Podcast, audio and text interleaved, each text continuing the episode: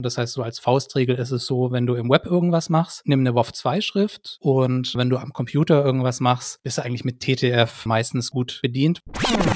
Eigentlich müssen wir nicht mehr Monospace-Schriften haben zum Programmieren. Eigentlich ist es schade, weil, und da kommen wir so ein bisschen zurück an das Schriftdesign, dass wir dadurch eingeschränkt sind, wie wir Zeichen gestalten und dass eigentlich das Schriftbild vielleicht sogar harmonischer ist, wenn wir nicht Monospace nehmen.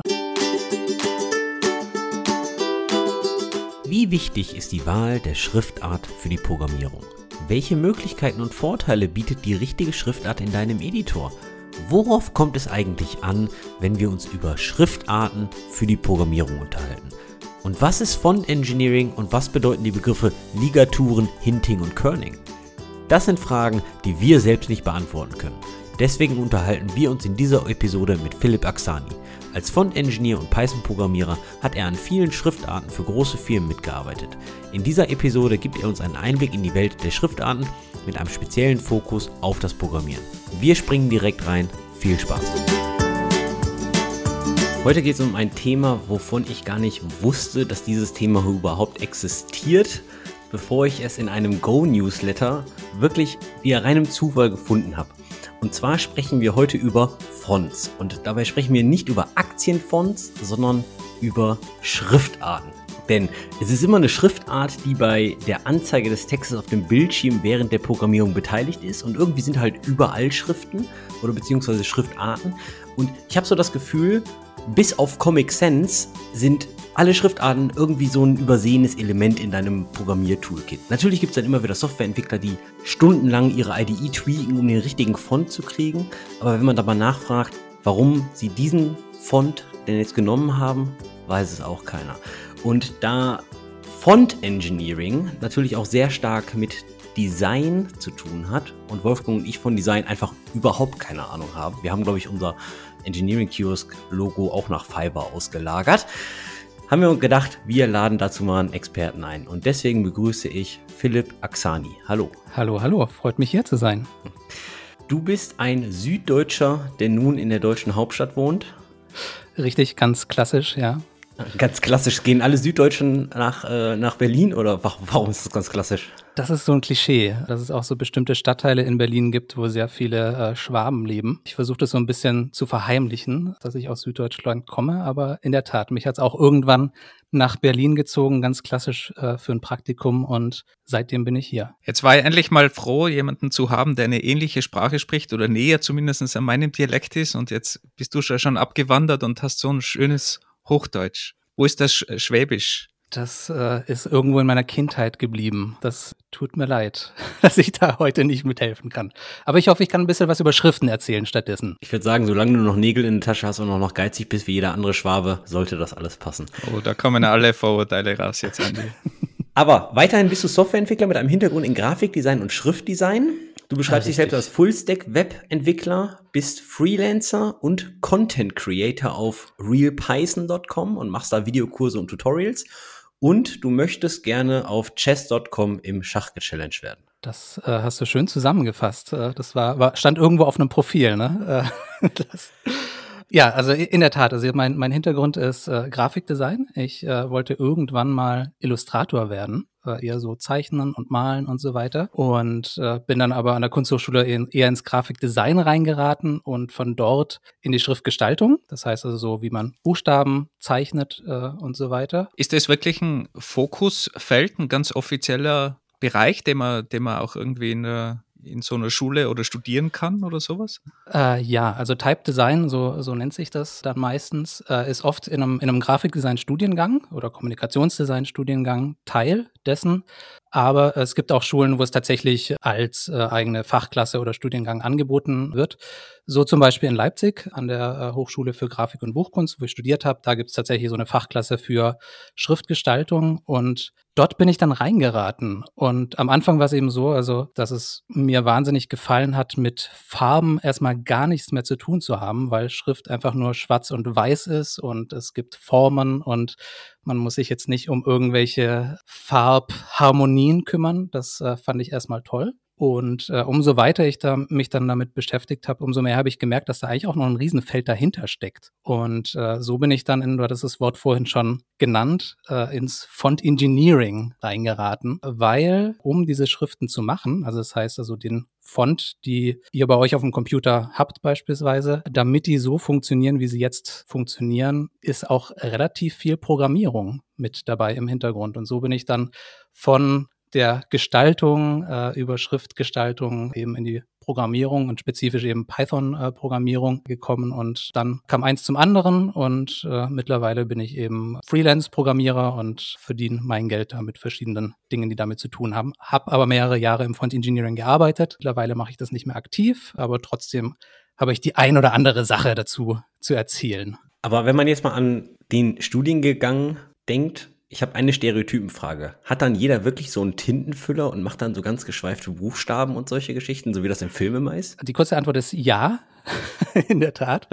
Äh, hängt natürlich davon ab, wie du es wie du's lehrst. Also bei uns an der Schule war das so. Also wir haben wirklich mit äh, Tintenfass und äh, Breitbandfeder erstmal Buchstaben zeichnen äh, gelernt. Also das ist jetzt weniger so Kalligrafie, wo man mit irgendwie so geschwungenen Formen und so macht, sondern eher wirklich so wie ja unsere Schrift, die wir, die wir heute im, im Lateinischen verwenden, früher von Mönchen und wem auch immer gezeichnet wurde, dass man den Aufbau von einem Buchstaben lernt. Weil das, was eben oft passiert, also vor allem wenn man eher aus der kreativen Ecke kommt, ist halt, dass man äh, sich versucht, irgendwie an so einem kleinen A auszuleben. Aber eigentlich gibt's dahinter eine ganz klare Regel, wie so ein kleines A auszusehen hat, damit es noch als kleines A erkennbar ist. Und da hilft dann vielleicht so ein bisschen so eine altherkömmliche Lehre, mal jeden Buchstaben so äh, auf zu schreiben. Jetzt sind wir ja alles irgendwie Programmierer oder kommen zumindest aus der Tech-Ecke. Also wenn wir mal in die digitale Welt gehen, ist es ja so im ersten Moment, wenn ich mir das ansehe, eigentlich ganz simpel. Man hat da seine Default-Schrift, die funktionieren.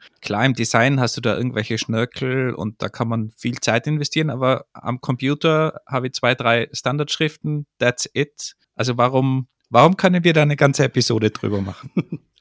Also erstmal ist es natürlich äh, vollkommen okay, da so die, dass du da deine Standardschriften hast und die du verwendest. Aber es ist so ein bisschen wie keine Ahnung, mit Musik oder wie mit Kleidung. Du kommst irgendwie mit deiner Favoriten-Playlist gut zurecht, aber manchmal ist es auch schön, dann ein bisschen Abwechslung zu haben. Und äh, wie es bei, wenn wir bei dem Musikbeispiel äh, sind, so ist, dass du vielleicht für bestimmte Sachen, die du machst, unterschiedliche Musik hören willst. Also sei es irgendwie beim Putzen willst du irgendwie diese Musik hören, beim Arbeiten willst du irgendwie was anderes hören. So ist es im Prinzip auch mit Schriften. Also dass es durchaus Sinn ergibt, dass du beim Programmieren eine bestimmte Schriftart benutzt und wenn du irgendwie Texte schreibst, eine andere Schriftart benutzt. Und in der Regel sind auch die Default-Fonts so ein bisschen, bisschen anders, auch historisch gewachsen natürlich, dass wir in unserem Programmiereditor eher Monospace-Schriften haben. Das heißt also, dass die gleiche, dass die einzelnen Zeichen die gleiche Breite haben. Da, da kommen wir dann gleich vielleicht noch ein bisschen näher dazu. Und dass du in deinem Word-Editor oder wo auch immer du bist, eher so Serifenschriften, die dann so kleine Füßchen haben oder eben so Sans-Schriften, die dann so ganz glatt aussehen hast. Vielleicht bleiben wir gleich mal bei dem Thema Monospace, weil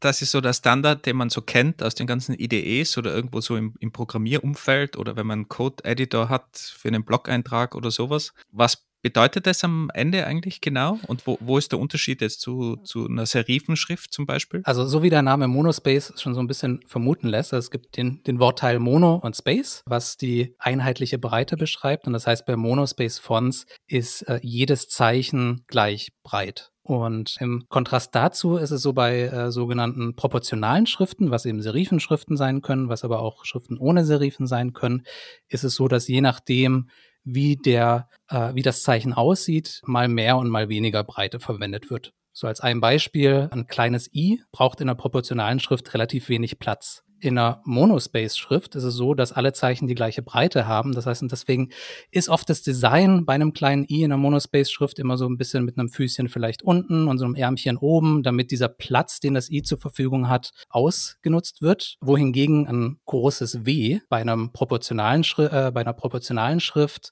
sehr viel, also so viel Breite im Prinzip haben kann, wie es eben braucht. Dass es bei einer Monospace-Schrift dazu führt, dass es so ein bisschen in diesen Kasten in diese Box äh, reingequetscht werden muss. Und das ist ganz spannend, wenn man sich dann eben mal Programmierfonts anschaut, also wie verschiedene Schriftdesigner so dieses Problem der, der Breite dann gelöst haben. Aber klassischerweise im Programmiereditor ist eine Monospace-Schrift. Das kennt man auch von Schreibmaschinen oder kannte man früher von Schreibmaschinen.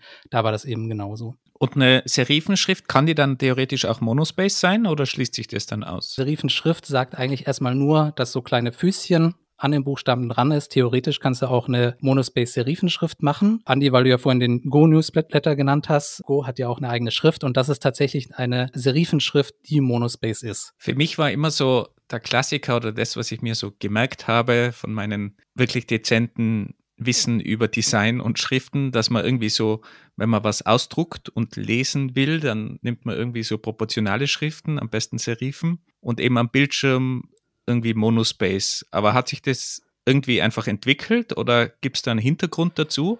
Weil wenn ich was in dem Buch gut lesen kann, warum kann ich dann den Code auch gut lesen? in derselben Schrift? Also es gibt da im Prinzip zwei, zwei Antworten darauf. Also die eine ist vielleicht eher so aus einer emotionalen Ecke dass, also Schriften lösen immer irgendein Gefühl aus. Also ob du willst oder nicht, wenn du, wenn du eine Schrift äh, liest, dann hast du dazu irgendeine eine Reaktion. Vielleicht unterbewusst, aber irgendwas passiert da. So bei Comic Sans habe ich immer das Gefühl, derjenige, der das geschrieben hat, hat keine Ahnung von Design oder irgendwie ein Gefühl dafür. Das ist so, das ist so ein bisschen der, der Klassiker, äh, in der Tat. Aber ich meine, wenn du jetzt irgendwie eine Einladung zum Ge äh, Kindergeburtstag machst, dann äh, spricht nichts dagegen, Comic Sans äh, zu benutzen. Wenn du jetzt Guter hingegen Punkt. irgendwie eine Traueranzeige äh, machst, dann ist es vielleicht nicht die richtige Schriftart. Und das ist ganz spannend bei sich selber zu beobachten. Also manchmal schaut man irgendwie ein, ein Logo von einer Firma an oder irgendeine Anzeige und denkt sich, irgendwas stimmt dann nicht so richtig. Und oft ist es einfach, weil die Schrift nicht richtig gewählt wurde, dass es vielleicht irgendwie nicht, nicht seriös genug ist oder vielleicht zu seriös ist. Und so ist es dann eben oft so, dass, dass man jetzt, keine Ahnung, bei, bei Belletristik äh,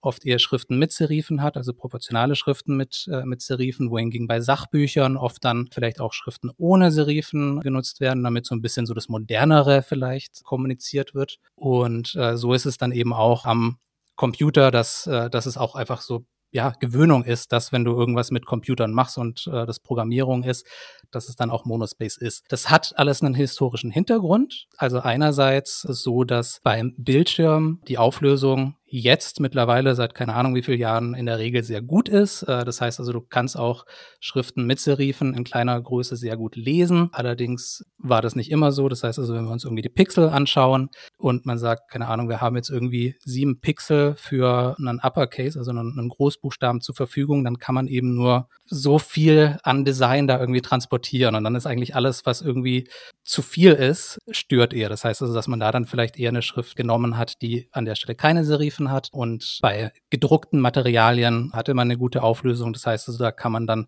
eine Serifenschrift nehmen, die proportional ist und die eben historisch besser lesbar ist, weil das Schriftbild oft harmonischer wirkt, als es eben bei Monospace-Schriften ist, weil du kannst quasi jedem Buchstaben, wie gesagt, eine eigene Breite geben. Die Serifen können die, können die einzelnen Zeichen dann schön verbinden. Und das ist bei einer Monospace-Schrift eben nicht der Fall. Und dann ist natürlich die Natur des Textes so ein bisschen anders. Also, dass beim Programmieren ja selten wirklich quasi lange Sätze stehen, sondern es geht eher um einzelne Wörter, die für sich genommen unterscheidbar sein müssen. Wohingegen bei einem Buch kenne ich mich nicht gut genug aus, aber es gibt ja Studien, dass du nicht jedes Wort liest, sondern irgendwie diesen Satz als solchen und jedes dritte Wort nur liest und dir den Rest irgendwie zusammenreimst.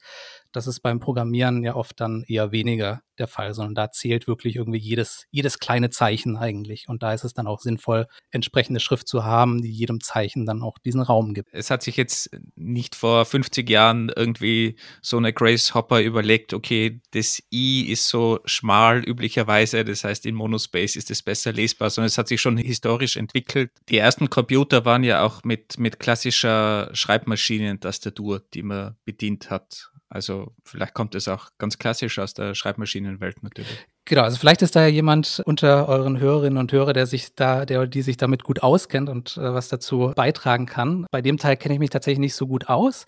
Vielleicht nur so noch als als ein Zusatzpunkt, also wenn, wenn wir jetzt irgendwie, warum sind Monospace, äh, warum sind Programmierschriften Monospace? Also wenn wir irgendwie an das Terminal denken und irgendwelche Command-Line-Interfaces äh, uns vorstellen, dann wird ja oft mit Linien und Ecken tatsächlich auch ein kleines User-Interface im Terminal gebaut und dazu muss man ja auch sicherstellen, dass es alles gut untereinander steht. Und wenn ihr euren Code selber anschaut, dann ist es oft auch sinnvoll, nicht immer, aber dass ihr auch da eine bestimmte äh, vertikale Ordnung habt. Das heißt also irgendwie, ihr habt vier Spaces und dann ist da ein Wort und dann habt ihr äh, ein Gleichzeichen und so weiter und so fort. Das gibt dann auch eine bestimmte optische Harmonie, wohingegen, wenn die Schrift proportional wäre, was durchaus erlaubt ist, zumindest heutzutage.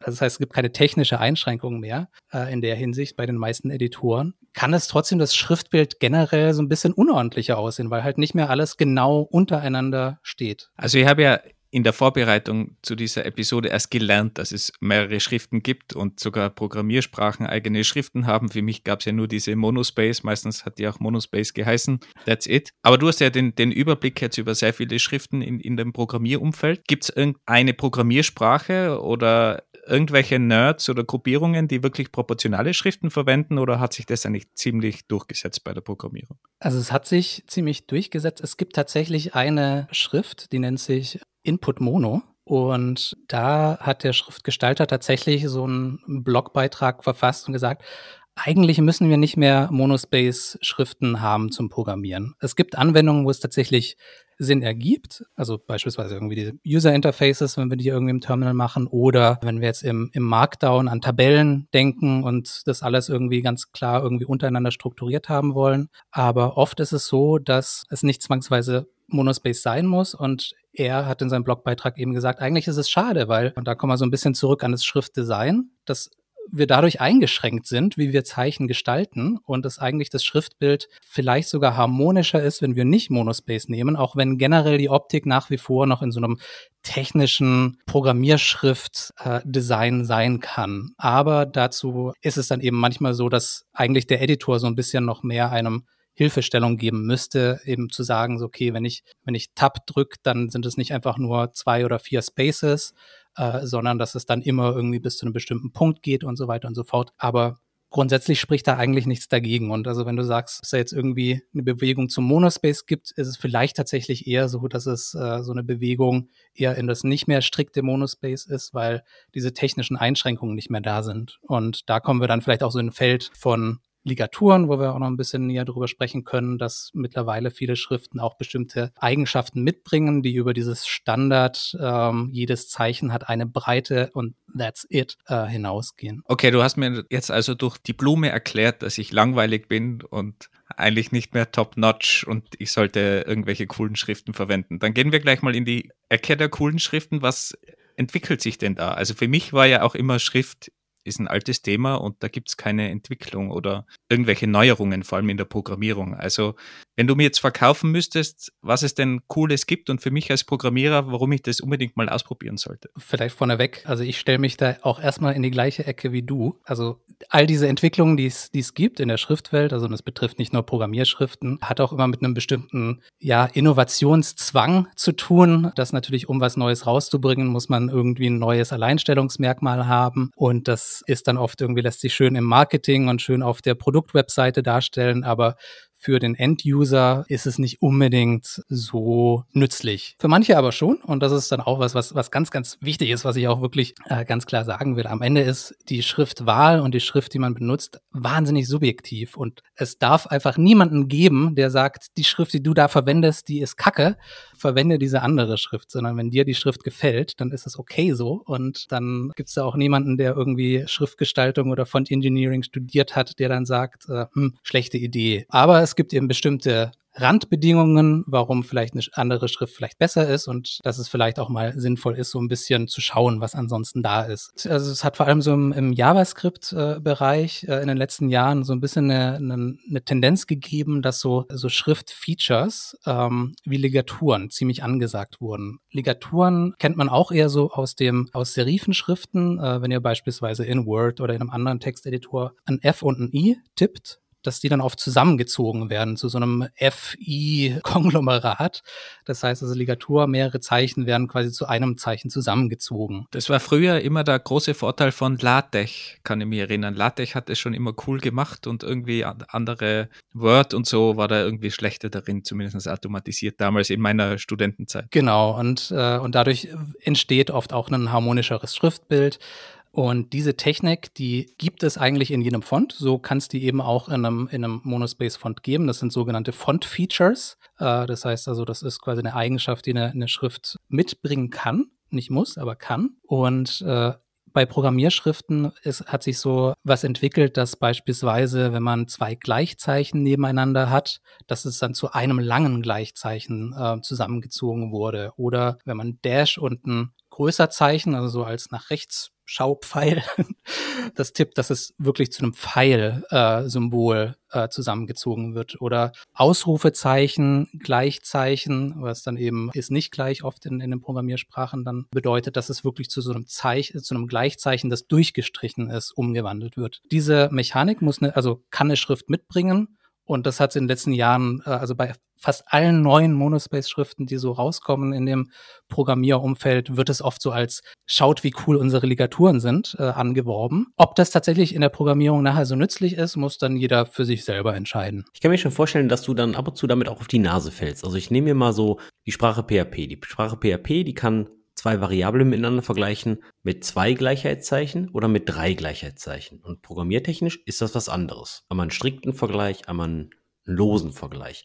Und wenn du mir jetzt sagst, dass Ligaturen zwei Zeichen zu einem zusammenzufassen, zusammenfassen und man dann zwei versus drei Gleichheitszeichen sieht, da kann ich mir schon vorstellen, dass das schon eine Quelle für Bugs sein kann, oder? Definitiv. Also da bin ich, bin ich deiner Meinung. Und das ist dann so ein bisschen die Frage, was, was ist dir wichtig? Und wenn es dir wichtig ist, dass du da auf den ersten Blick, wenn du den Code anschaust, schnell sehen willst und verstehen willst, was da passiert, glaube ich auch, dass so zusammengezogene Zeichen, also jetzt meine persönliche Meinung, dass zusammengezogene Zeichen nicht unbedingt der Leserlichkeit an der Stelle helfen. Es sieht oft auf Screenshots, äh, gerade wenn man jetzt irgendwie so Code-Snippets teilt, oft einfach irgendwie fresher aus oder man, man mag das als fresher beurteilen, aber wenn es tatsächlich ums Arbeiten geht, bin ich persönlich auch kein Freund davon. Aber würde mich auch an der Stelle interessieren. Also wenn es Menschen gibt, die sagen, so für mich muss, ist das ein Must-Feature und ich habe das immer eingeschaltet, wenn, wenn ich programmiere. Und wenn das eine Schrift nicht kann, dann kommt die für mich nicht in Frage. Würden mich da tatsächlich auch irgendwie Argumente interessieren. Also ob das irgendwie so das, das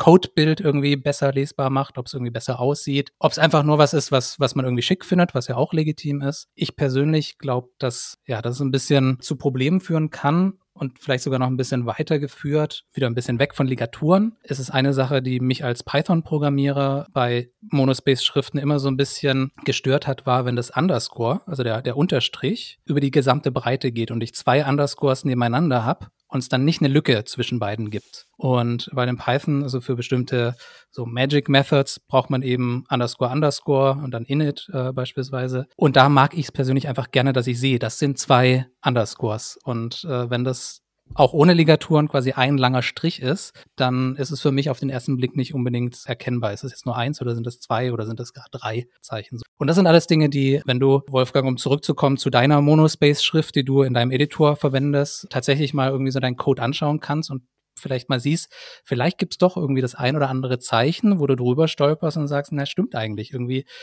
die Null ist vielleicht gar nicht so erkennbar als Null, wenn da ein O daneben steht oder das große I und das kleine L sind gar nicht so unterschiedlich. Die 1 ist vielleicht, sieht aus wie ein, wie ein kleines L. Also es gibt so ganz viele Details, wenn man da mal näher ranzoomt, wo es dann vielleicht doch mal sinnvoll ist zu, zu überlegen, vielleicht gibt es ja doch eine andere Schrift, die, die für mich äh, an der Stelle in Frage kommt. Ja, Kollege von mir, mit dem ich sehr viel Pair Programming mache, hat da natürlich genau solche Schriften, die da sehr viel zusammenziehen und das Dreifache ist dann mit den drei Strichen anzeigt. Und für mich ist es natürlich immer eine Umstellung, aber man muss schon mhm. sagen, es geht extrem schnell und der programmiert wirklich nur damit. Also Andi, weil du auch gesagt hast, das ist vielleicht fehleranfälliger, habe ich jetzt auch persönlich, obwohl ich gar nicht immer damit programmiere, eigentlich nie so empfunden, war eigentlich völlig okay. Was jetzt für mich auch interessant ist, das zu hören, dass das eigentlich die Fonts im Hintergrund sind. Ich habe mir immer gedacht, das macht die IDE in irgendeiner Form, aber die IDE macht gar nichts damit. Habe ich das jetzt richtig verstanden? Wenn die Font das unterstützt, dann hat die IDE da gar keinen Einfluss darauf. Äh, nicht, nicht ganz. Also erstmal muss der Font diese Möglichkeit mitbringen. Das heißt also, dass quasi die, die technischen Möglichkeiten dafür in dieser Font-Datei da sind. Und dann muss der Editor diese Funktionalität auch unterstützen können. Das ist so ein bisschen, so ein bisschen wie im Web, wie im Webdesign, wenn ihr eine Webseite baut und bestimmte Browser bestimmte Dinge einfach nicht mehr äh, und noch nicht unterstützen, ähm, dann könnt ihr das in eurem Webdesign zwar so eingetragen haben, aber ähm, oder in eurem CSS eingetragen haben, aber der Browser kennt es einfach noch nicht. So kann es auch bei, bei solchen Font-Features sein dass der Font das mitbringt, aber der Editor das einfach nicht kennt. Und umgekehrt kann sein, dass der Editor Ligaturen wunderbar unterstützt, aber die Schrift das einfach nicht mit, mit anbietet. Aber das ist dann schon ein Feature, was ich dann per Checkbox aktiviere und deaktiviere. In der Regel ja. Es ist bei Programmiereditoren so ein bisschen oft oft anders, als es bei, bei Texteditoren ist. Also bei Texteditoren ist es in der Regel so, also und an der, an der Stelle geht es auch nicht darum, ist es eine Programmierschrift oder keine Programmierschrift, sondern äh, moderne Schriften bringen so, sogenannte Open-Type-Features mit. Das sind Ligaturen, das können irgendwelche Stylistic-Sets äh, sein und so weiter. Da gibt's zig verschiedene Features, die eine Schrift mitbringen kann. Und in Texteditoren ist es dann oft so, dass du dann eine Checkbox hast, wo du sagst Ligaturen ein, Ligaturen aus oder ich will irgendwie Stylistic-Set 12 haben, was dann vielleicht ein anderes G äh, mir zeigt. Und bei Programmiereditoren ist meistens diese Möglichkeit, Features auszuwählen, nicht immer im User Interface zumindest da. Es kann sein, dass man vielleicht irgendwie in die, in die Settings Dateien irgendwie sowas reinschreiben kann. Aber oft ist es dann so, und das bringen Programmierschriften auch oft mit, dass du dir deine Schrift vorkonfiguri vorkonfigurieren kannst, damit es quasi standardmäßig mit drin ist oder eben nicht mit drin ist. Äh, als ein Beispiel die JetBrains Mono, also vom, von JetBrains äh, Editoren. Äh, wenn man sich die runterlädt, dann kannst du explizit auswählen, du willst eine mit Ligaturen oder ohne Ligaturen haben. Und dann musst du dich im Editor auch nicht darum kümmern, irgendwie Ligaturen auszuschalten. Aber das ist dann auch wieder je nach Editor unterschiedlich und das macht es natürlich dann so ein bisschen auch komplizierter, wenn, wenn man jetzt bestimmte Features haben will, aber der Editor das vielleicht gar nicht richtig ansteuern kann. Du hattest gerade das Thema Ranzoomen erwähnt und in der Vorbereitung habe ich gesehen, dass die Dateiformate von Schriftarten unterschiedlich sind. Also es gibt ja, es gibt ja sowas wie TTF und dann gibt es sowas wie, ich glaube, mhm. Und dann habe ich mich gefragt, okay, wo ist denn der Unterschied? Ist das jetzt völlig egal, in welcher, in welchem Dateiformat ich meine Schriftart veröffentlichte? Aber nein, das ist es nicht. Da gibt es nämlich ein Stichwort, das nennt sich Hinting, glaube ich. Ist das richtig? Richtig. Genau, Hinting heißt äh, letztlich Bildschirmoptimierung und tatsächlich also so von, von dem Wort her, äh, also man versucht dem dem Rasterizer des Computers die, den Hint zu geben, wie die Schrift darzustellen ist. Und das ist ein Teil, also der Font-Ingenieure oder Font-Engineers ähm, als Teil ihrer Arbeit machen, ist eben Schriften für äh, Bildschirme zu optimieren. Das heißt, dass auch bei geringeren Auflösungen die Schrift knackig aussieht. Das ist vor allem relevant für Windows-Systeme gewesen. Auf dem Mac war das standardmäßig so, dass der Mac Rasterizer einfach gemacht hat, was er, was er immer äh, gemacht hat und das sah dann meistens auch ganz okay aus. Aber vielleicht also für, für die Hörerinnen und Hörer, die, keine Ahnung, so in, bevor jetzt ganzen Retina und High-Res-Displays da waren, wenn man zwischen Windows und Mac hin und her gewechselt hat, dann war es so, dass die Schriften auf dem Mac so ein bisschen verwaschener aussahen, so ein bisschen mehr blurry sind und äh, auf Windows ziemlich ziemlich hart sind. Und das hat eben damit zu tun, dass dieser Mac Rasterizer eher so ein bisschen diesen Blur gemacht hat. Damit war es für den gewöhnlichen Mac-User super angenehm, weil man sich daran gewöhnt hat. Das ist auch nochmal ein wichtiges Stichwort. Also an das, was man selber gewöhnt ist, das geht dann auch und das gefällt einem oft dann auch äh, besser. Und wenn man dann als Mac-User zu Windows gewechselt hat, neben natürlich dem klischeehaften Meckern über das User-Interface, dann auch die Schrift dazu noch irgendwie so, so scharf dann, dann war. Und das war eben unter anderem deswegen, weil auf Windows die Schrift tatsächlich immer bildschirmoptimiert sein musste, damit sie nicht total verrückt aussieht. Und wie, wie funktioniert so ein Raster, äh, Rasterizer? Also bekommt er irgendwie die Vektordaten oder wie, wie, wie ist denn so eine Schrift aufgebaut? Also mache ich das irgendwie pixelgenau oder wie, wie kann man denn so eine Schrift überhaupt designen? Da äh, muss, ich, muss ich dir auch gestehen, dass das war so ein, so ein Bereich im Font Engineering, wo ich mich immer äh, schön rausgehalten habe, weil das tatsächlich auch so eine, so eine Wissenschaft für sich ist. Aber du kannst dir das tatsächlich so vorstellen, wie, ähm, also vereinfacht gesagt, dass du jedem Pixel, also dass du quasi sagst, auf sechs Pixel, wenn mein Buchstabe nur sechs Pixel zur Verfügung hat, dann sollen die Pixel hier, hier und hier sitzen. Und äh, das machst du im Prinzip für jedes Zeichen, das äh, die Schrift hat. Das kannst du bis zu einem bestimmten Punkt automatisieren. Aber bei bestimmten Zeichen passiert eigentlich so viel auf so wenig Platz, dass du eigentlich immer händisch so ein bisschen zurechtzurren musst, dass der Pixel soll jetzt ein bisschen hochspringen, der Pixel soll ein bisschen runterspringen und so weiter, dass es nachher im Ganzen ein harmonisches äh, Schriftbild gibt. Und also so Schriften definieren dann auch unterschiedliche Darstellungen je nach Größe, je nach Pixel, die ich zur genau. Verfügung habe. Also es ist nicht, Genau. dass ich das einmal definiere und alles funktioniert dann komplett automatisch, sondern man sagt auch wirklich, wenn die Schrift ganz, ganz groß ist, dann mach irgendwas Spezielles. Genau, also es ist oft dann so, dass es bis zu einer bestimmten Größe äh, gibt es dann diese Anweisungen, also gibt es dann dieses, diese, diesen Hinting-Code und das ist, bin mir nicht ganz sicher, aber ich glaube, irgendwas Assembly, äh, irgendein Assembler ist, ist irgendwie im Hintergrund, also wie gesagt, da bewege ich mich jetzt auf ganz dünnem Eis, was da technisch tatsächlich äh, passiert, aber es gibt im Prinzip dann die Anweisungen für die Schriftgröße, da soll das so und so und so funktionieren. Und ab einer bestimmten Schriftgröße ist es nicht mehr nötig, weil dann so viele Pixel zur Verfügung stehen, dass dann der Rasterizer da auch nicht mehr irgendwie rum, äh, rumhantieren muss. Das ist auch was, das äh, so in der Schriftwelt, um es mal irgendwie so grob zu sagen, wo immer seit vielen, vielen Jahren gesagt wird, das wird eigentlich immer weniger wichtig, weil unsere Displays immer besser werden. So, und das stimmt auch. Äh, Also tatsächlich, so um auch ein bisschen zurückzukommen auf die Dateiformate, in der Regel ist es jetzt nicht mehr so wichtig, wie es vielleicht vor, vor einigen Jahren war. Aber wenn wir uns mal irgendwie so in unserem Alltag umschauen, unser Telefon hat vielleicht ein hochauflösendes Display, euer Computer hat wahrscheinlich ein hochauflösendes Display, aber eure Waschmaschine vielleicht nicht, wenn sie schon, schon ein Display hat. Oder im Auto gibt es oft irgendwelche Displays, die eben auch nicht, nicht ganz hochauflösend sind. Und da ist tatsächlich diese Bildschirmoptimierung nach wie vor noch sinnvoll, das zu machen. Und um auf die Dateiformate zurückzukommen, war es eben so, dass TTF, also .ttf, TrueType Format, oft dann eben dieses Hinting hatte. OTF war dann quasi klassisch eher für un ungehintet und WOF-Schriften konnten eigentlich beides enthalten. Mittlerweile ist es nicht mehr so relevant und mittlerweile ist es auf dem Betriebssystem auch nicht mehr unbedingt wichtig. Das heißt, so als Faustregel ist es so, wenn du im Web irgendwas machst, nimm eine WOF2-Schrift und vielleicht eine WOF-Schrift als Fallback. Und äh, wenn du am Computer irgendwas machst, bist du eigentlich mit TTF äh, meistens gut bedient, weil wenn es da eine Bildschirmoptimierung gibt, dann ist die bei, bei TTF meistens mit drin, klassischerweise, bei OTF nicht unbedingt. Aber wenn beides okay aussieht, dann ja, ist OTF und TTF beides äh, fein. Und ich habe gedacht, meine Bildschirme werden immer scheiße. Und deswegen habe ich mir, glaube ich, das ein oder andere Mal eine neue Grafikkarte und einen Bildschirm gekauft, glaube ich.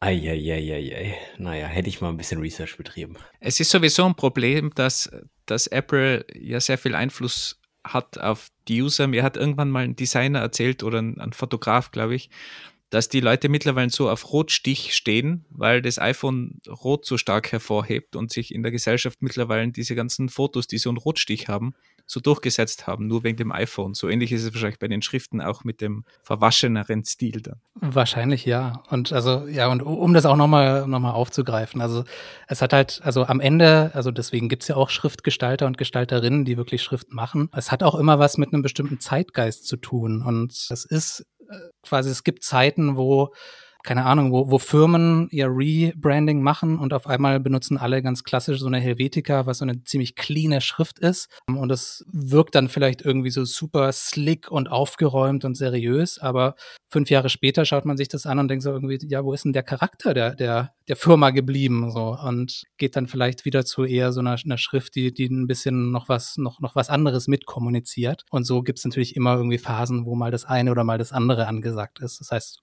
um zurück zu Programmierschriften zu kommen.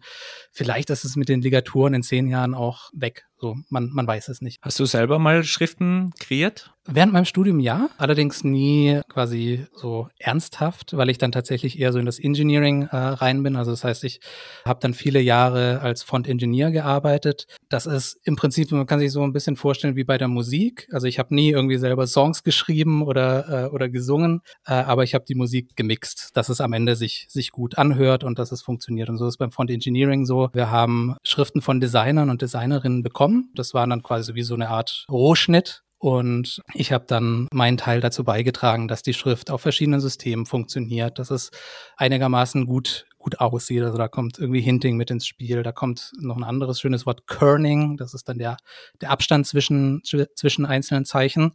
In Klammern bei Monospace-Schriften nicht relevant, bei geschriebenen, also bei proportionalen Schriften eben schon, so dass, dass das irgendwie harmonisch aussieht. Und ja, und dann was irgendwie ansonsten noch für, für Wünsche dann da waren. Das habe ich dann alles eine Zeit lang gemacht, aber meine eigene Schrift nicht, nee.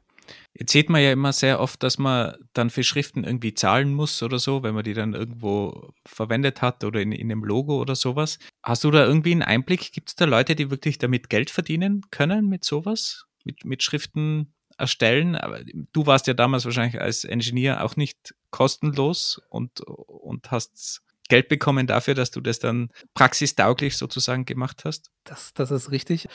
Also ist wahrscheinlich wie, wie bei so vielem. Also es gibt Leute, die damit sehr gut verdienen und es gibt genug Leute, die, für die ist es irgendwie dann eine, Neben, eine Nebeneinkunft, die sie nicht irgendwie über Wasser hält. Aber es ist in der Tat so, also dass es oft so ist, dass äh, so von von dem Schriftmarkt ist es so, es gibt eben die, die Designer und Designerinnen, die Schriften entwerfen. Dann gibt es sogenannte Foundries, die diese Schriften dann meistens äh, vermarkten. Das ist so ein bisschen wie so ein, so ein Label oder ein Verlag bei Büchern. Und dann gibt es eine Anzahl an Leuten im Hintergrund, die auch noch ihren Teil dazu beigetragen haben, so eben unter anderem äh, Font Engineers.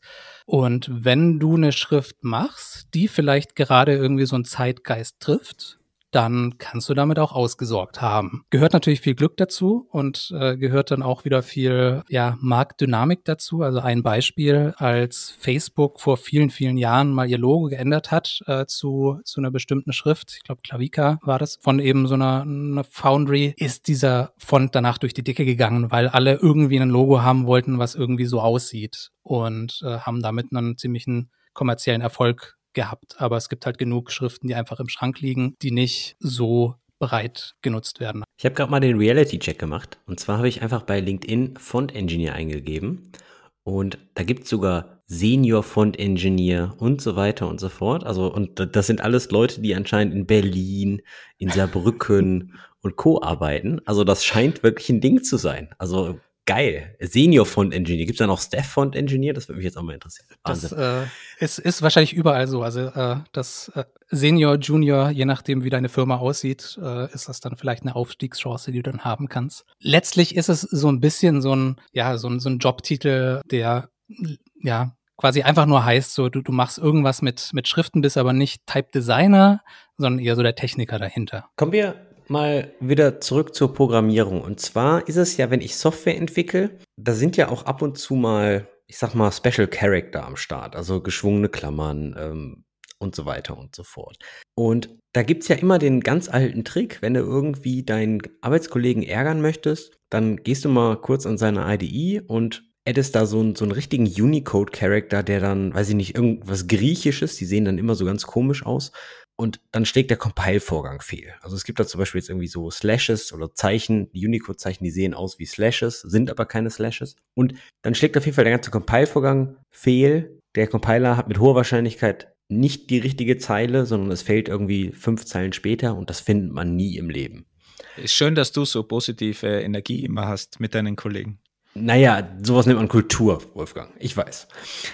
Aber kann die Schrift da irgendwie unterstützen, um sowas vorzubeugen, dass man irgendwie weiß ich nicht, keine Unicode-Charakter für die Programmierung hat und dann, also ich sag mal, griechische Slashes oder ähnliches haben jetzt da eigentlich ja nichts zu suchen, glaube ich. Ja, äh, die haben da nichts zu suchen. Äh, höchstens, du willst irgendwas mit griechischen Slashes äh, an der Stelle schreiben. Da gibt es jetzt mehrere Ebenen. Also die, die kurze Antwort ist, äh, die Schrift kann da meistens recht wenig dafür, weil du kannst Zeichen in deinem Editor schreiben, auch wenn die Schrift dieses Zeichen nicht unterstützt. Also um da auch nochmal einen Schritt zurückzugehen, in einer, wenn ich eine Schrift äh, baue, dann kann ich eine bestimmte Anzahl an, an Zeichen gestalten. Ähm, und das heißt, also, da kommt dann irgendwie sowas wie Unicode mit ins Spiel. Das heißt, dass ich quasi sage, auf diesem Code liegt dann irgendwie das kleine a, auf diesem Code liegt das kleine b und so weiter und so fort. Aber der Unicode ist so riesig, also da sind ja dann auch die Emoji mit drin und verschiedene Sprachen und alte Skriptsysteme und so weiter und so fort,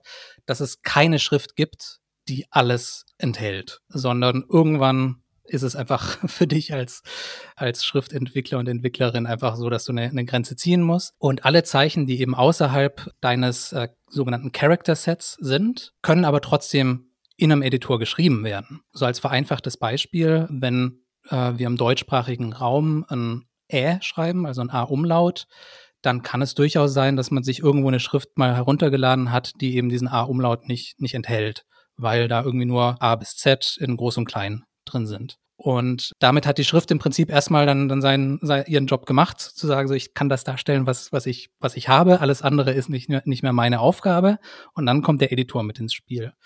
Und da gibt's jetzt verschiedene, verschiedene Varianten, wie sowas gehandelt werden kann. Es kann sein, und das kennt man vielleicht auch, dass manchmal so ein, so ein Fragezeichen in einem, in einem Block steht was dann einfach so ein Hinweis ist, hier wird jetzt gerade ein Zeichen verwendet, was irgendwie nicht, nicht gerendert werden kann, was nicht dargestellt werden kann, weil ich das mit dieser Schrift nicht, nicht rendern kann. Andererseits ist es, ist es oft auch so, dass dann einfach ein Fallback genommen wird. Das kennt man aus dem Webdesign vielleicht äh, mehr, dass wenn man irgendwie in seinem äh, CSS-Font-Stack irgendwie drei Schriften definiert und dann sagt, okay, wenn, wenn die Schrift irgendwie, wenn das Zeichen in der Schrift nicht existiert, dann soll einfach irgendwie eine, eine andere Schrift verwendet werden, die dann dieses Zeichen rendert. Und das ist dann oft so, dass es irgendwie, wenn man genau hinschaut, auffällt, oft gut genug ist. Und das kann in so einem Fall natürlich passieren, dass du, wenn du irgendein Zeichen da einfügst, äh, was die Schrift nicht hat, dass äh, dann einfach eine andere Schrift genommen wird und bei vielen Zeichen bemerkst du es einfach nicht. Das heißt also, die Schrift kann da nichts dafür und du kannst an der Stelle auch nicht eine Schrift auswählen, die sowas vermeiden kann. An der Stelle ist eher so die, die Verantwortung tatsächlich zum, zum Editor zu schieben, zu, zu sagen, und da gibt es verschiedene Plugins äh, beispielsweise für Weißraumdarstellung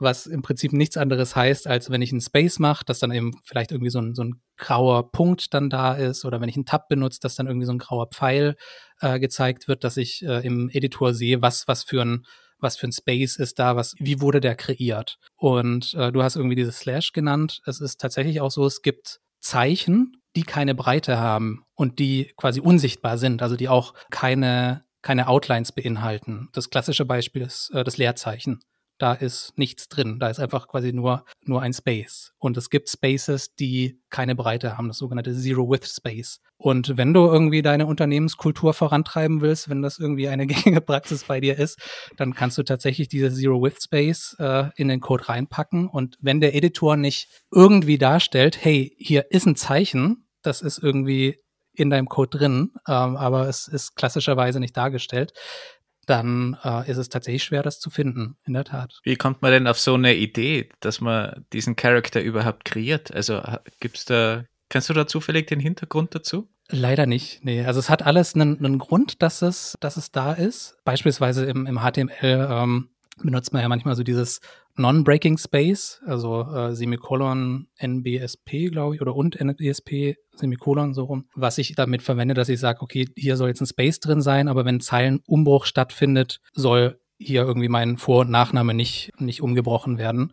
Und so gibt's wahrscheinlich für zig äh, andere Zeichen auch irgendwie einen Grund, warum das da ist, warum das im Unicode drin ist. Das ist quasi dieses Regelwerk, was alle Zeichen definiert oder alle Codes für Zeichen definiert. Aber was jetzt tatsächlich so der, der geschichtliche Hintergrund ist, äh, keine Ahnung. Aber es gibt wahrscheinlich zu jedem Zeichen, und das macht diese ganze Materie auch so spannend, gibt es eine Geschichte. Die fängt zum Teil bei 100 Jahren, äh, hunderten von Jahren an, wie Leute früher irgendwie Schrift geschrieben haben, bis hin tatsächlich zu technischen Dingen und der Art und Weise, wie wir kommunizieren, also Stichwort irgendwie Emoji, dass das alles auch Zeichen sind, die mittlerweile eben ja ein Teil unserer Kultur sind und auch irgendwie gestaltet werden. Und da hat jedes Zeichen seine eigene Geschichte. Diese dieses Beispiel mit dem Slash, das äh, geht gerade irgendwie im Internet rum, weil es gibt eine neue Top-Level-Domain, .zip und zip ist natürlich auch ein bekanntes Dateiendformat und ähm, da gibt's gerade so eine kann man das schon Sicherheitslücke nennen, weiß ich nicht, aber ein Attack Vector, wo jemand halt ein bisschen Schabernack mit einer URL darstellt und dir dann ein .zip File zum Download anbieten möchte, obwohl das dann aber die Top-Level-Domain ist. Und da werden dann halt Zeichen in die URL eingefügt, die so ähnlich aussehen wie ein Slash, was dann natürlich dann ein URL-Pfad ist, es aber dann keiner ist und so weiter. Deswegen kam ich darauf zu. Das, da sind wir wieder bei der Kultur, Andi, oder? Das, was du Schabernack nennst, nennt sich Phishing. Na, es ist ein bisschen was anderes, als wenn ich das in der URL mache und irgendwie was zum Download unterjubel oder ob ich äh, das in einem Quellcode mache, da wo du noch ein Git-Diff machen kannst und so weiter und so fort. Ja. Na, du kannst das für Phishing sehr gut verwenden, weil du dann zu irgendeiner Domain umleitest, die gar nicht GitHub zum Beispiel ist und dort tragst du deine User- und Passwortdaten oder so wieder ein. Also das ist sehr wohl möglich. Und interessanterweise, ihr habt es selber gerade mit einer Kollegin auf Slack diskutiert und hatte genau dieses Problem. Ich habe eine Monospace aktiviert, also diesen klassischen Code-Editor in Slack und da war der Unterschied fast nicht sichtbar. Und wenn du dann aber die normale Schrift verwendest, die normale Message-Schrift, da war er ganz klar ersichtlich der Unterschied. Also da, da gibt es ja wohl Unterschiede, ja.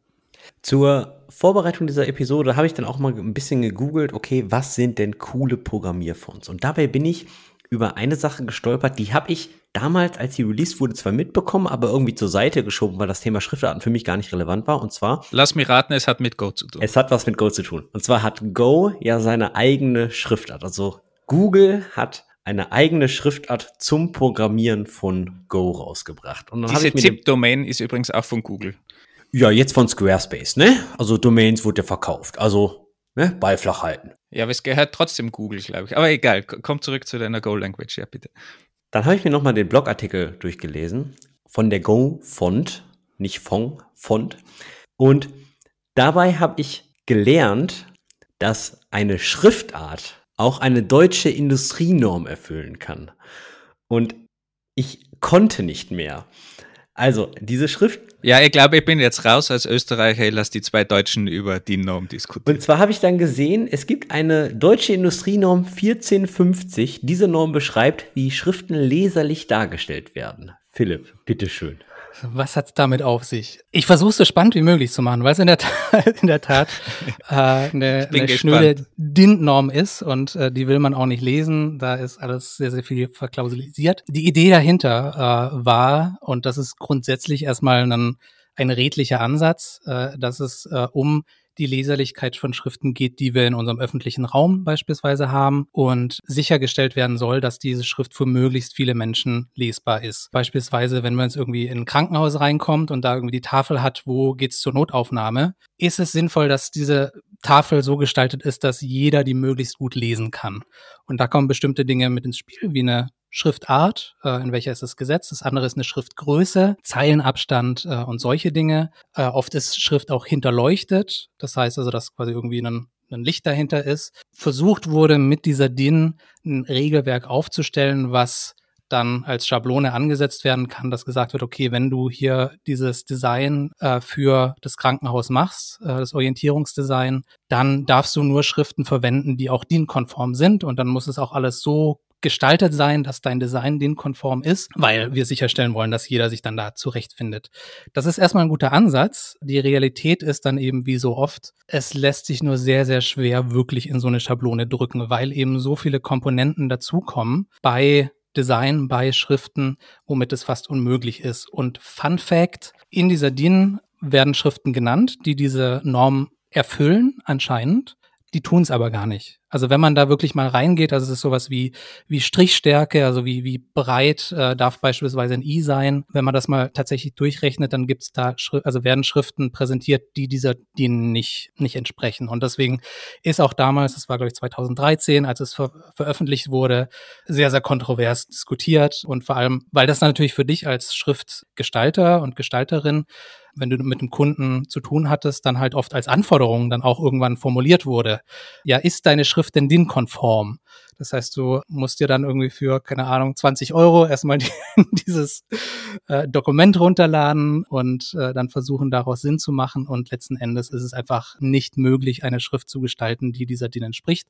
Meines Wissens gibt's auch keine Schrift, die tatsächlich irgendwie alle Anforderungen, die da genannt sind, erfüllt, sondern es gibt quasi genug Schriften, die dem nahe kommen, aber keine erfüllt es ganz. Wenn die Go-Schrift sagt, dass sie das tut, glaube ich, dass sie versucht, so konform wie möglich zu sein. Aber wenn da irgendjemand gesagt hat, wir müssen in unser, in so einen Blogbeitrag oder was auch immer das war, als sie das, die Schrift verwendet haben, irgendwie diese DIN mit reinbringen, war wahrscheinlich irgendjemand im Hintergrund, der gesagt hat, das ist irgendwie wichtig, dass wir das kommunizieren. Aber letzten Endes, ja, ähm, vor allem, weil es ja ein internationaler Beitrag war. Also ist dann, vielleicht musst, musst du jetzt, Wolfgang, sagen, wie das irgendwie auf unsere internationale Community wirkt. Ist das irgendwie ein, ein Qualitätsmerkmal, wenn irgendeine DIN erfüllt wird? Oder ist es eher so Augenrollen? Ähm, ja, bei Schriften ist es meiner Meinung nach eher so ein bisschen. Naja. Ich sitze nur da mit einem Schmunzeln, dass Deutschland wieder was kreiert hat, was nicht erfüllbar ist. Also ich musste auf jeden Fall stark lachen, als ich gesehen habe, dass es dafür eine deutsche Industrienorm gibt. Ich bin aber ehrlich, gewundert hat es mich auch nicht. Also von daher.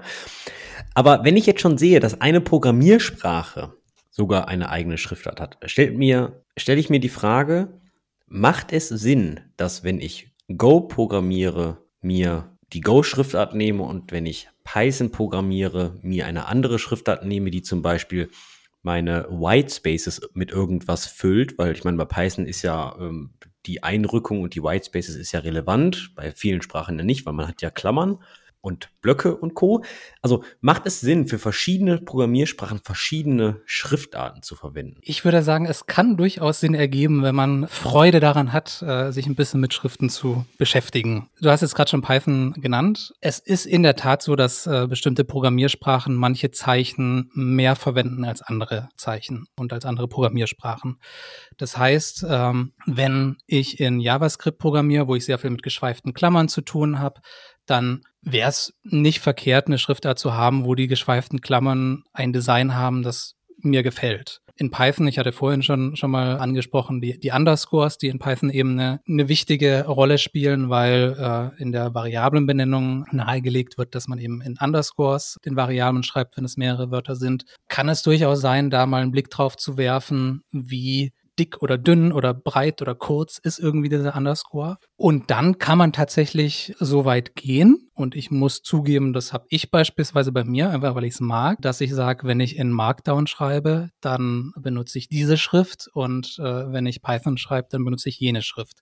Das ist so was, was man tatsächlich machen kann und was so ein bisschen auch so ein für mich ein ganz angenehmer Wechsel ist, so von, wie, wie nennt man sowas? Es, es bringt mich in einen anderen Modus äh, durch diese unterschwellige Veränderung der Schrift, obwohl das Theme an der Stelle für mich gleich bleibt. Ich könnte natürlich auch mein, mein Editor-Theme an der Stelle noch, noch wechseln, das Markdown vielleicht irgendwie ein Light-Theme hat und Python Dark Theme hat.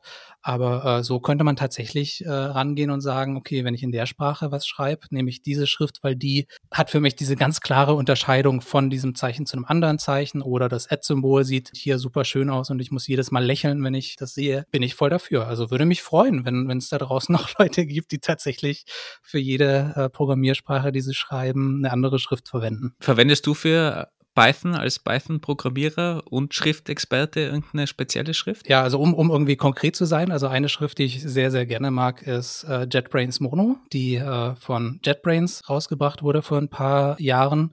Die verwende ich allerdings in VS Code, wo standardmäßig, glaube ich, Cascadia Code da ist, die auch nicht, nicht so schlecht ist, aber ich mag JetBrains so äh, ein bisschen lieber. Dann äh, Input Mono, äh, das ist eine Schrift, die ich vorhin erwähnt hatte, als um diese proportionale äh, Programmierschriften ging. Da benutze ich tatsächlich die was ist dann Input, ich weiß gar nicht, bin mir gerade ganz äh, unsicher. Ich glaube, die heißt einfach nur Input Sans, die ich für Markdown verwende, weil mir da an der Stelle, weil ich wenig mit Tabellen in Markdown arbeite, wo ich irgendwie so dieses Geschriebene so ein bisschen harmonischer mag. Aber ich probiere gerne rum. Also packen wir alles in den Show Notes. Genau, ich, ich habe mir tatsächlich so ein paar Schriften genauer angeschaut und kann euch da eine, eine Liste zur Verfügung stellen von Programmierschriften, die äh, jetzt nicht auf, auf eine Programmiersprache spezifisch äh, zugeschnitten sind, aber die durchaus irgendwie ein, ein angenehmes Schriftbild haben. Äh, können wir dann alles in die Show Notes packen. Du hast ja auch einige Artikel zu dem ganzen Thema geschrieben, mit ganz vielen Details. Die verlinken wir natürlich auch in den Show Notes nochmal extra. Meine Frage zu JetBrains, ist diese Schrift kostenlos oder wollen die Geld dafür haben? Oder ist das einfach nur Werbung dafür, dass sie dann in der Schrift ihren Firmennamen haben? Also das ist eine, eine von, weil wir vorhin von Entwicklungen gesprochen haben, das ist eine schöne Entwicklung. Es gibt eigentlich die meisten Programming-Fonts mittlerweile kostenlos und JetBrains Mono ist kostenlos und ja, da gibt's wirklich eine, eine Handvoll Schriften, die man sich runterladen kann, die kosten nichts und weil wir irgendwie Google genannt haben mit dem Go-Font, also es gibt Google Fonts äh, und da kann man die meisten Schriften auch finden. Man kann die Schriften dann oft auch bei den Leuten finden, die die Schrift gemacht haben. Und in der Regel kosten die nichts, gibt aber auch Schriften, die kosten was. Und in den Schriften steckt tatsächlich auch viel Arbeit und das ergibt durchaus Sinn, wenn einem eine Schrift da gefällt, dass man das, die dann auch entsprechend kauft. Aber für die meisten Monospace Fonts, die es so gibt, die mit dem Editor mitgeliefert wurden, ist es tatsächlich so, dass die kostenlos sind, weil Unternehmen dahinter stecken, die eben dann die Produktion mitfinanziert haben. Ich habe mal gerade nachgesehen, die JetBrains Mono ist unter der Open Font License lizenziert und die Open Font License ist wirklich eine anerkannte freie Open Source Lizenz. Also ist jetzt keine äh, proprietäre JetBrains oder Elastic Lizenz, sondern es ist wirklich eine anerkannte Lizenz, halt nur mit dem speziellen Fokus für Schriftarten. Wieder was gelernt, super geil. Und wenn ich jetzt hier dir die ganze Zeit so zuhöre, und auf die Webseite von JetBrains Mono gehe, dann merke ich erstmal, wie viel Arbeit eigentlich in dieser Schriftart steckt. Weil du hattest ja gerade schon von dem Support von ähm, Schriftarten und, und, Zeichen gesprochen. Ich hatte, wir hatten gerade irgendwas Griechisches genannt, aber da kannst du, glaube ich, auch irgendwas Kyrillisches nehmen oder ähnliches. Da hat man ja bei sehr vielen Schriftarten schon mal ein bisschen was erlebt. Aber ich meine, Diese Schriftart hat Support für 100, über 150 Sprachen, für über 140 Ligaturen.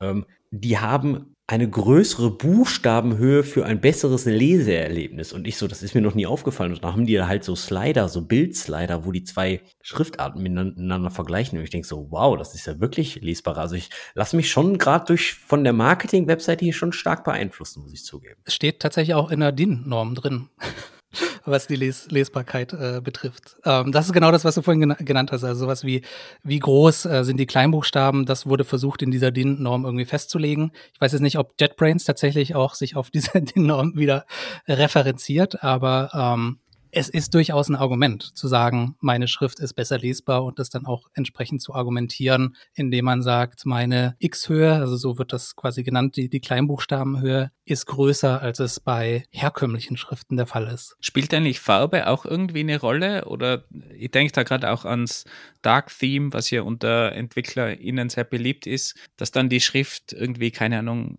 leicht dicker ist, damit sie sich mehr vom schwarzen Hintergrund abhebt oder eben nicht. Keine Ahnung, ob es in die Richtung äh, auch was gibt, dass Schriften äh, sowas beachten? spielt eine Rolle und da, da sprichst du auch was Gutes an. Also wenn wir, wir haben jetzt die ganze Zeit irgendwie über, über eine Schriftart gesprochen und letztlich spielen da ja auch noch andere Dinge mit rein. Also in welcher Größe habe ich meine Schrift und welche, welches äh, Color Theme habe ich in meinem Editor, in welcher Farbe wird dann entsprechend auch die Schrift dargestellt und all das spielt eine Rolle. Äh, dazu kommt dann noch Zeilenabstand vielleicht. Und es ist tatsächlich so, dass wenn du weiße Schrift auf schwarzem Hintergrund äh, hast, dass die oft ähm, durch das Rendering verfettet wird. Das war meines Wissens vor Jahren in Safari auch irgendwie so ein, so ein ja, Bug, dass äh, wenn du irgendwie die eine Schriftart äh, hattest, dass in Safari dein Text einfach so ein bisschen blurriger und dicker aussah als in anderen Browsern, obwohl du im gleichen System warst. Und da kann sich tatsächlich so das Schriftbild so ein bisschen, so ein bisschen wandeln. Aber Grundsätzlich würde ich sagen, es ist so ein bisschen äh, vernachlässigbar, zumal wenn du für dich deinen Computer einrichtest und dann ein Color Theme benutzt, was dir gefällt und eine Schriftgröße äh, hast, in der du die Schrift gut lesen kannst und dann du eine Schrift hast, die dir super gut gefällt und dann wird die vielleicht so ein bisschen zu dick dargestellt, dann ist es mittlerweile äh, oft auch so, dass du, äh, dass die Schriften in sogenannten Familien unterwegs sind, so dass du dir eine, einen anderen Schnitt äh, auswählen kannst, der dann ein bisschen feiner ist vielleicht. Also das heißt, da kannst du durchaus so ein bisschen dann die Schriftdatei letztendlich herauspicken und ansteuern, die dann genauso dargestellt wird, wie du es gerne haben magst. Du hattest gerade Schriftfamilien angesprochen. Was ich in der Vorbereitung mitgenommen habe, ist, eine nicht jede Schriftart gibt es in Fett oder in Kursiv. Ist das richtig? Das ist richtig, ja. Und ich glaube, man nennt das dann eine Schriftfamilie. Das bedeutet, ich habe eine normale Font und diese selbe Font gibt es nochmal in Bold und in Italic. Und das sind dann drei einzelne Schriftarten, aber zusammen ist das dann eine Schriftfamilie, oder? Genau, sind äh, einzelne Fonts. Also man, da gehen wir so ein bisschen in die Kleingedruckte rein. Also man kann eigentlich sagen, dass es eine Schriftart ist, was so ein bisschen so das Übergeordnete ist. Also wenn wir jetzt irgendwie über Areal sprechen, dann ist das die Schriftart.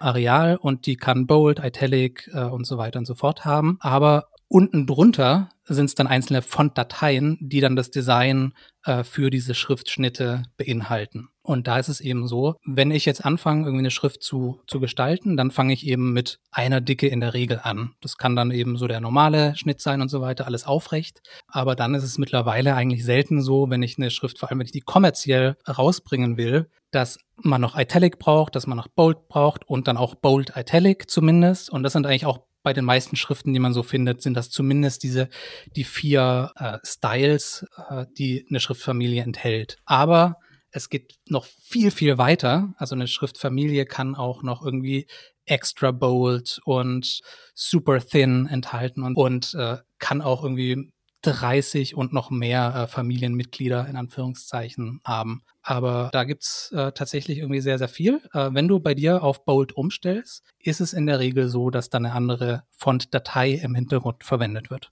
Wenn man die im Browser einbindet, muss man das ja dann zum Beispiel bei Google Fonts oder so auch immer auswählen, welche Dicken man wirklich braucht dann auf der Webseite und die restlichen werden dann gar nicht eingebunden. Äh, richtig, genau. Also weil das, was passieren kann, weiß ich nicht, ob das jetzt immer noch der Fall ist, Ähm, wenn die Schrift nicht gefunden wird, also wenn ich beispielsweise sage, meine Font Family, also so ist ja auch äh, die, die CSS-Deklaration an der Stelle, ist meinetwegen irgendwie Source Code Pro, äh, Pro was äh, eine Schrift ist, die Adobe rausgebracht hat, die frei verwendbar ist. Und ich habe jetzt nur die normale Breite runtergeladen und die normale Dicke und ich mach irgendein Element auf Bold, kann es sein, dass der Browser auch versucht, es von sich aus fett zu stellen. Und das ist dann in dem Fall eben nicht der tatsächlich gestaltete Bold-Font, sondern irgendwas Berechnetes. Und da ist es tatsächlich so, dass man da so ein bisschen drauf achten sollte, je nachdem, was man im Web dann für sein Design verwendet, dass entsprechend auch im Hintergrund äh, alle Schriften dafür vorhanden sind. Und das betrifft eben beispielsweise, hatten wir vorhin eben auch die Zeichen. Also wenn ihr eine Webseite macht, wo ihr wisst, ihr habt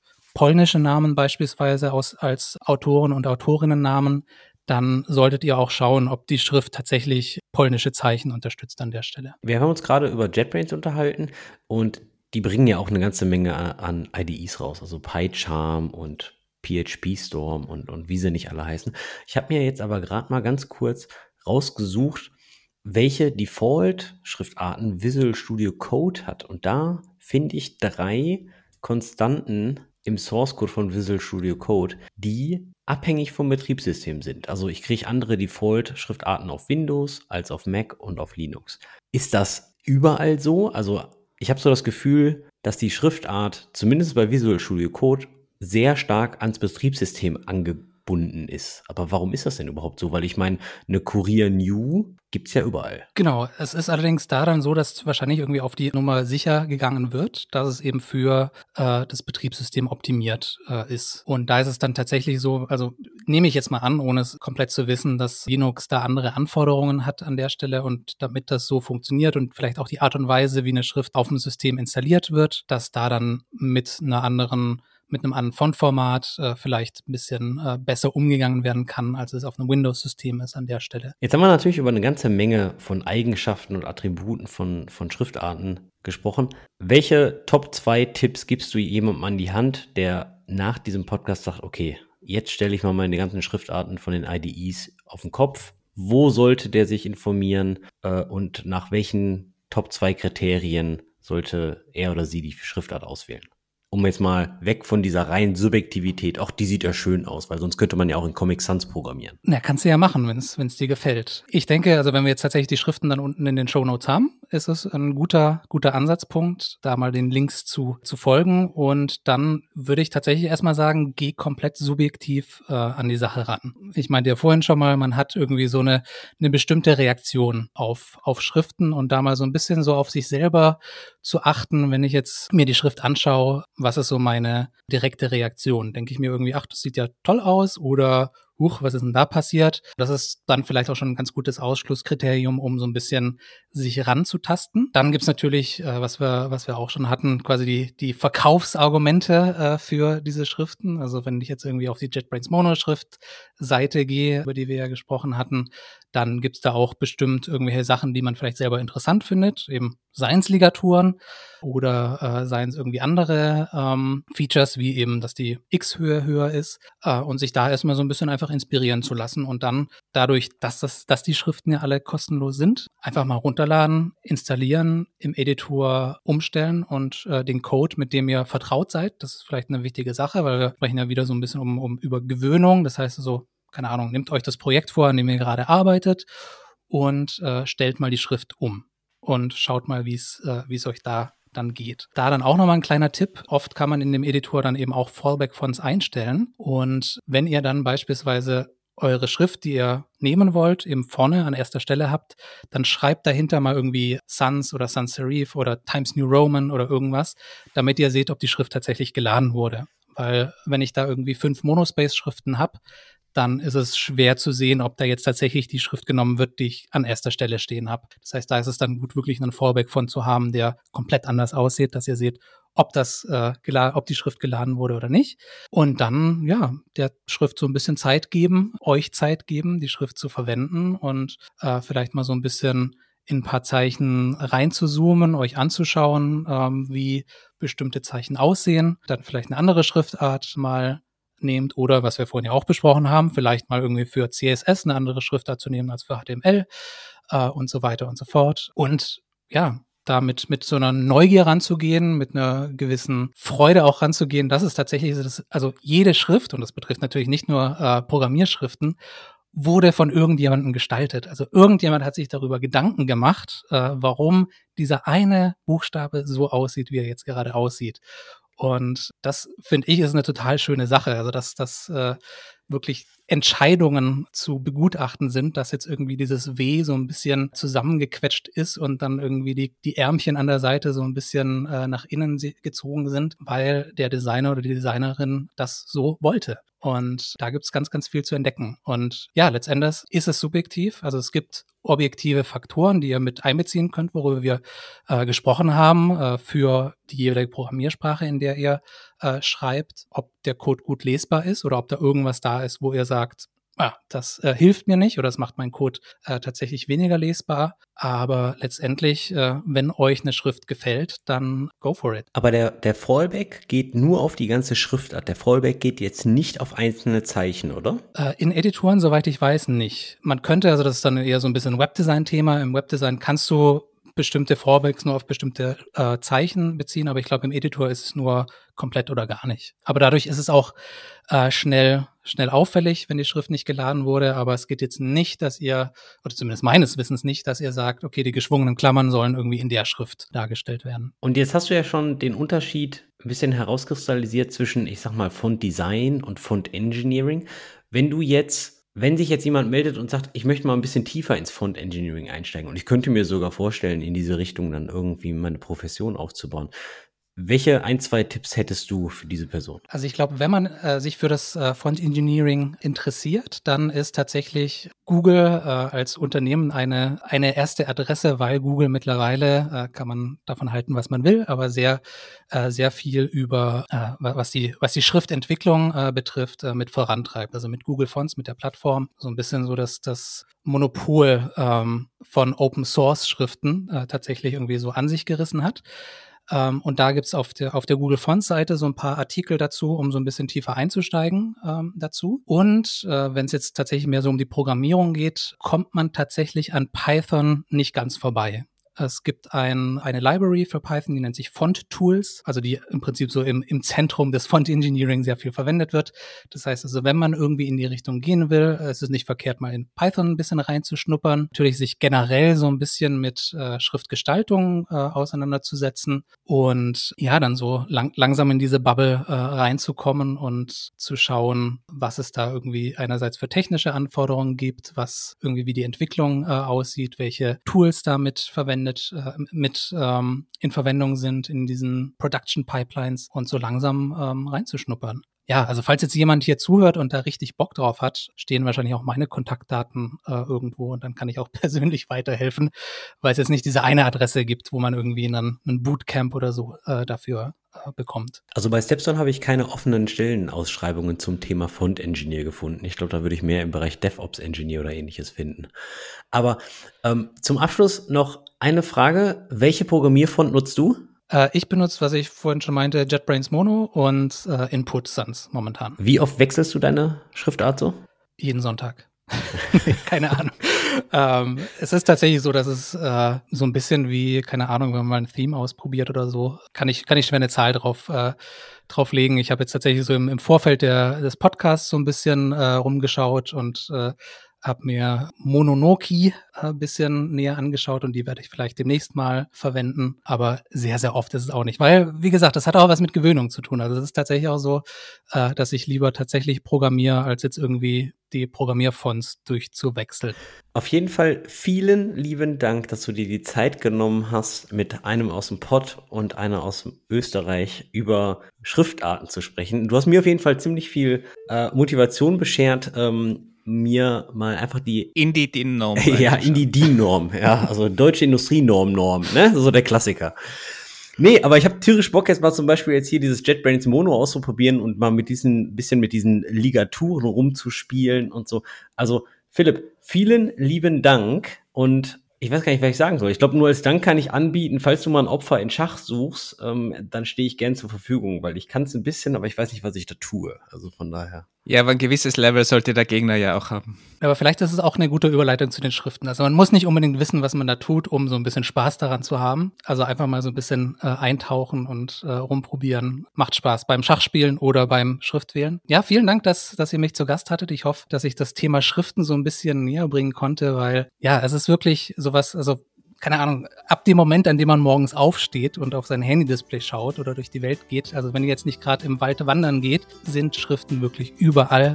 Irgendjemand hat die gemacht, irgendjemand hat sich hoffentlich gute Gedanken dazu gemacht und man kommt an dem Thema einfach nicht vorbei. Und es gibt ähm, ja sehr, sehr viel zu entdecken. Und vielleicht habe ich äh, so ein bisschen Lust gemacht äh, heute. Ich habe in diesem Moment meine Ligaturen aktiviert in VS Code. Ich bin schon ziemlich gespannt. Vielen, vielen Dank dafür. Dann würde ich sagen, entlassen wir euch jetzt. Spielt mit Schriften rum. Vielen Dank. Vielen Dank, Philipp. Vielen Dank fürs Zuhören und bis bald. Tschüss. Danke. Ciao. Tschüss.